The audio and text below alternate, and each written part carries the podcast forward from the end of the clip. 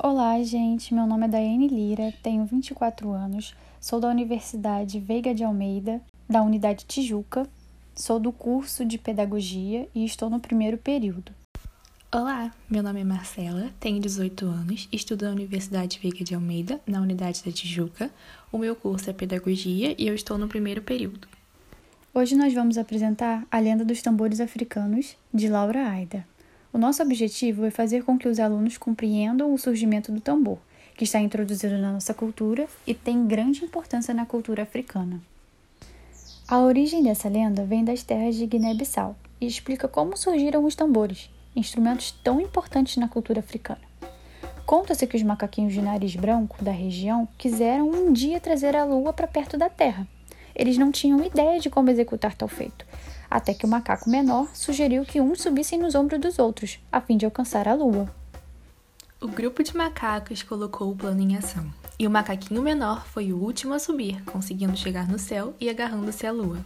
Mas antes que conseguissem puxar o satélite, a pilha de macacos desmoronou e todos caíram, exceto o macaquinho, que continuou agarrado à lua. Uma amizade então cresceu e a lua presenteou o pequeno animal com um maravilhoso tambor branco, que ele logo aprendeu a tocar. O macaquinho ficou por muito tempo morando na lua. Um dia começou a sentir saudades da terra, de seus amigos e da natureza. Ele então pediu à sua amiga que ajudasse a retornar à sua casa. A lua ficou chateada e respondeu: Mas por que quer voltar? Não está feliz aqui com o tamborzinho que lhe dei?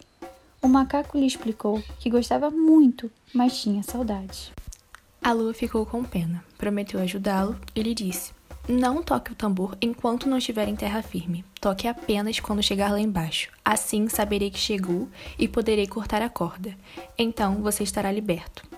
O macaco concordou. Ele se sentou em seu tambor e foi amarrado a uma corda, que começou o processo de descida. Enquanto descia, o macaquinho olhava seu tambor e surgiu uma vontade irresistível de tocá-lo. Ele começou a tocar bem baixinho, para que a lua não ouvisse. Mas mesmo assim, a lua escutou e cortou a corda conforme o combinado.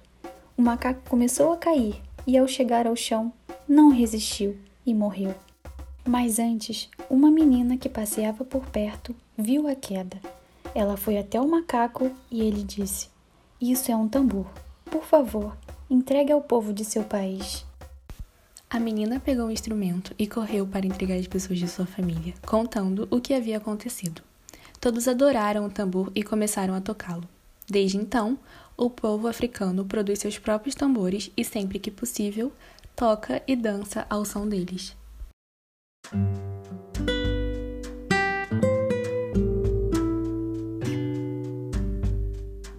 Gostaríamos de agradecer ao nosso professor e orientador Giovanni Codessa da Silva, da matéria de África, Africanidades e Indígenas.